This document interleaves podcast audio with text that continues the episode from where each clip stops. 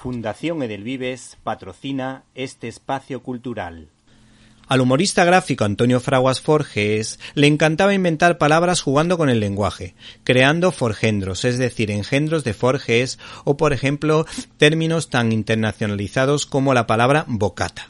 El caso es que los doctores en psicopedagogía y profesores del Centro Universitario Cardenal Cisneros de la Universidad de Alcalá, Juan José Rabanal y Eva Peña Fiel, hacen de malabaristas del lenguaje, pues son los autores de Hemoprende en Familia, una guía práctica de educación positiva y consciente, de ediciones CAF.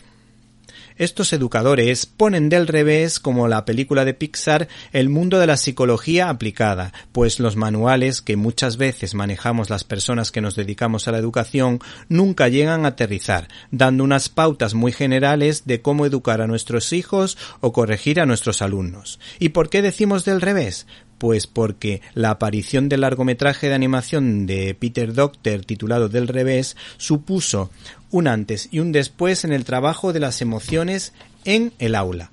Por eso pensamos que esta película es un complemento ideal para esta joya para trabajar en familia que nos ayuda en positivo, pero no por eso renuncia a educar a la familia sino que nos enseña herramientas para interpelar o persuadir a los hijos de un modo práctico trabajando cuatro competencias, la autoconciencia, la conciencia familiar y social, las habilidades de relación y la autogestión.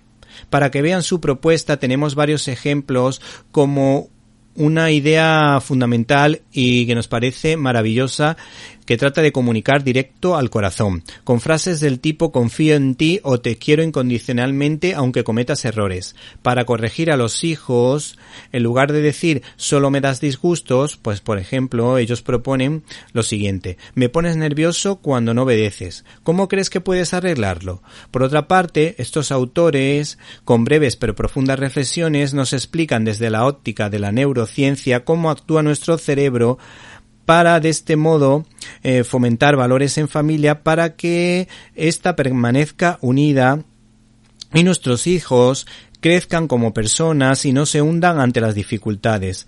Así como, por ejemplo, eh, estas actividades que nos propones pues potencian la autoestima. La última parte del libro recoge muchas actividades prácticas que de un modo sencillo y atractivo a través de teatros, a través de dibujos, a través de juegos, nos enseñan a trabajar el control de las emociones, a llegar a acuerdos, a adaptarse a las dificultades o a ponerse en el lugar de los padres. Finalmente, y a modo de conclusión, nos quedamos con la siguiente reflexión de estos autores que tienen como centro a la persona. Pues las personas somos únicas e irrepetibles. La educación más tradicional, la que la mayoría de nosotros hemos recibido en casa y en la escuela cuando éramos niños, se basaba en lo que debíamos y en lo que no debíamos hacer. Pero el desarrollo integral que buscamos va más allá de la obediencia. Debemos cambiar algunos principios básicos para poder reenfocar esta herencia educativa y darle una vuelta que nos permita poder mantener todo lo bueno de antiguos modelos educativos y sumarle la oportunidad de invitar a nuestros hijos e hijas a desarrollar todo su potencial, pues sin error no hay aprendizaje.